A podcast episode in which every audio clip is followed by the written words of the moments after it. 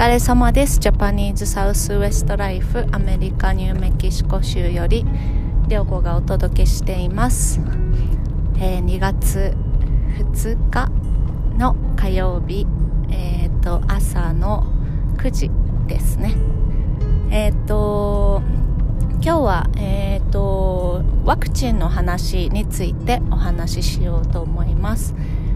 えっ、と先週の土曜日にですねちの旦那が、えー、ワクチンを受けてきました。あのコロナのねワクチンを受けてきました。えー、っと今ですねあのギャラップの街でインディアンホスピタルというそのネイティブアメリカン専用のあの病院が主催しているワクチンの接種がえーと、あってですねそれが、えーと、毎週土曜日に今行われているんですね。で先先週、えっと、その3日前の土曜日の前の週にも行われていたみたいなんですけれどもその時にはね、えっと、もう結構な人が殺到して、えワクチンがなくなっちゃって本当は9時から4時までっていう時間帯だったんですけどもう最後の方にはねあのワクチンがなくなってしまったので申し訳ございませんっていう感じで帰らされてるっていう話を聞いていたんですね。それであの知り合いのねナースの人とかがあの今週もやるよって言ったからあのうちらもね行ってみたんですけれどもえっ、ー、と1日その土曜日の9時から4時まででだいたい1500ぐらいのワクチンが、えっと、供給されてるっていうことで、まあ、だからあのなくなることは今回はないと思うっていうことで行ったんですけれども、まあ、大体、まあ、行列はすごいできていてで、えっと、大体1時間半ぐらい待ってですねあの旦那のスティーブはねあのワクチンを受けることができたんですけれどもえっと、ネイティブアメリカンの人たちのための、えっと、ワクチンなので、えー、私も受けられるかなとかちょっと思ってたんですけどあの子供を産む時とかにねあのインディアンホスピタル使ってるのでその病院でね病院を使うとねその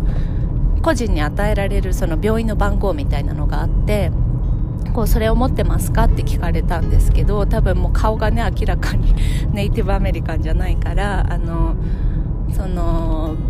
ナバホの人ですか？とか聞かれてあ違いますって家族ですって言ったんだけどやっぱりあのこれはネイティブアメリカンの人のためのものだからっていうことで私は受けられなかったんですね。で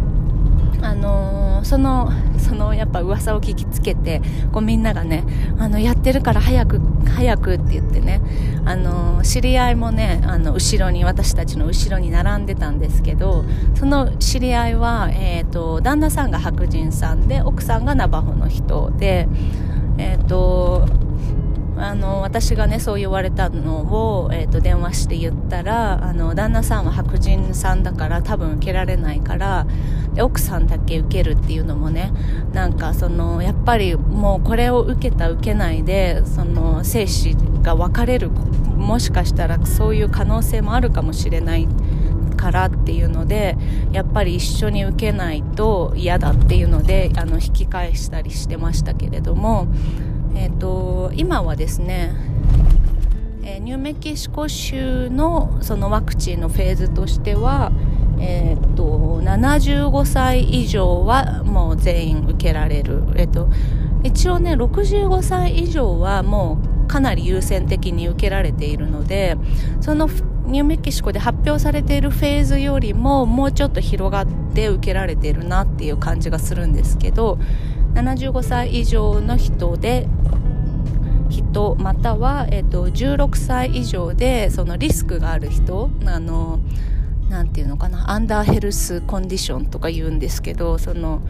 ねもともと持病があったり疾患があったりする人っていうあのフェーズがね一応あの公になっているコロナのワクチンの接種ができる人はそういう人たちなんですけれどもあのいろんなところでそのこうプラスしてワクチンがある場合はこういうふうにあのこの日にあの16歳以上のネイティブアメリカンの人を対象にやりますとか言ってあの告知されてでみんなバーッと駆けつけるみたいなそれである分だけ打ってもらえるみたいな形ですね。であの私の知り合いのあのネイティブの人はねもうかなり結構受けられているかなという感じで。ででその私がやっぱ受けられなかったことにねまあなんかあのそもそもワクチン自体がなんかあの日本だとねまだ信用ないよとか聞くんですけどもうもうここら辺だとねもう今はもう本当にそれしか頼みの綱がないからもうもう本当その先どうどうなるかちょっと分かんないけどもインフルエンザのワクチンを受けるのと同じような感じでねあの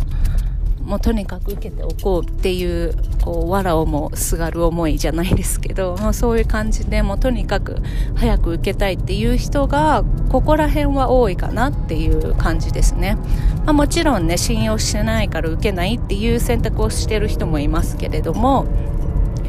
あのー、そういう感じで、えーと、一応ね食料品関係を扱う人とかは優先に受けられたりあとファーマーあの酪農とかその農業に関わる人は優先に受けられたりしてるみたいなんですけれどもその登録をしておいて州のこう登録のサイトがあるのでそれに登録をしておくと,、えーと、メールまたは電話であの準備できましたよっていうのが来てであのアポイントを取るっていう形になっていてで今大体受けてる受けられているのがファイザーのファイザー社のワクチンで1回目を受けると4週間後にもう1回2回目を受けてそのワクチンが 1, 1回終わるっていう形ですねえっとファイザーと確かモデルナ？モデルナのワクチンがであのここら辺では打たれてるんですけれども両方ともね3週間か4週間後に2回目を打つっていうそうするとその後効果がありますよっていうワクチンになっています。えーと、それで私もですね昨日の夜、えーと、メールが来て州の方からねあのワクチンの準備ができましたっていうので、えー、早速あのアポイントを取ったらですね明日の朝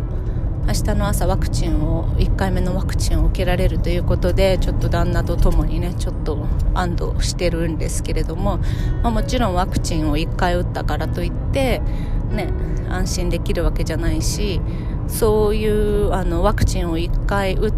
て2回目との間にねコロナにかかっちゃったっていう人も実際にいたりするのでまあ安全100%安全ではないっていうのはねあの今後も気をつけなければいけないなと思ってそんなあの今のねワクチンの現状でした。えっ、ー、とナバホネーションもそうだしこうネイティブアメリカン全体でやっぱりその